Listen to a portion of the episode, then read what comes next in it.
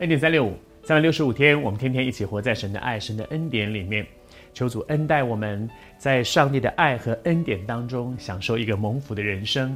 而这段时间，我们分享在蒙福人生当中有一个很重要的部分，是蒙福的婚姻、蒙福的家庭。利百家这个女孩子，她有很多很好的先天的条件，比如说她的外形，圣经上说她容貌极其俊美，不但漂亮，而且是非常漂亮。这真的是一个好的条件。但是你会发现。我们接下去去分享的，在列百家身上有很多很好的这些吸引人的条件，不只是外在，外在的吸引人其实是短时间的，但是一些美好的生命的特质，却可以使这个人长时间的成为一个吸引别人的人。我的人生能不能够让别人觉得在我旁边很舒服？我很喜欢跟他在一起交往，我喜欢跟他一起生活，而不是。哇，她好漂亮哦！可是相处久了，就会觉得哦，这个人怎么这么自私啊？哎，这个人讲话怎么这么讨厌？这个人为什么？我求主帮助我们。外在的条件也许不是我们真的可以完全负责任的，可是里面生命的品质，却是我们可以为自己的人生加分的。在利百加的身上，还有一件事说，一开始讲到说她还是一个处女，也就是说，在婚前。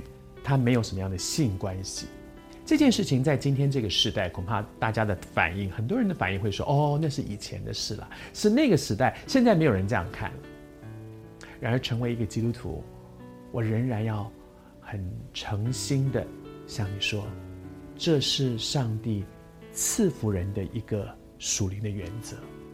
如果你是基督徒，如果你是基督徒。我不要用啊一些伦理啦、道德啦、社会其他的这些原因，我就是很诚实的说，你要不要上帝祝福呢？你要不要上帝祝福你的婚姻？你要不要上帝祝福你将来所和你所爱的这个人所建立的这个家庭呢？而如果你要，那么就回到上帝属灵的原则里面，神设立婚姻，性是神所设立的。而神设立这个性是在婚姻里面，在婚姻里面，所有的性的关系是蒙福的，是得到祝福的；而在婚姻以外的就不是。如果您还不是基督徒，我没有办法说，哎，你一定要照着圣经的原则过日子，因为你说我就不相信圣经了。但是我还是要说，我是基督徒，我照着圣经的原则去过日子，我真的知道那是蒙福之道。祝福你。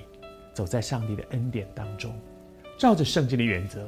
圣经不是一本参考书，也就是说，我读读圣经啦，有一些觉得蛮有道理的，我觉得还不错；有一些跟我的想法不一样的，那那就算了，那叫做参考书。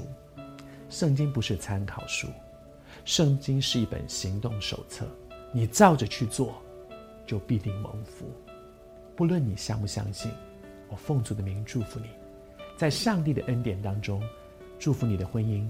祝福你的家庭，走在上帝的祝福里。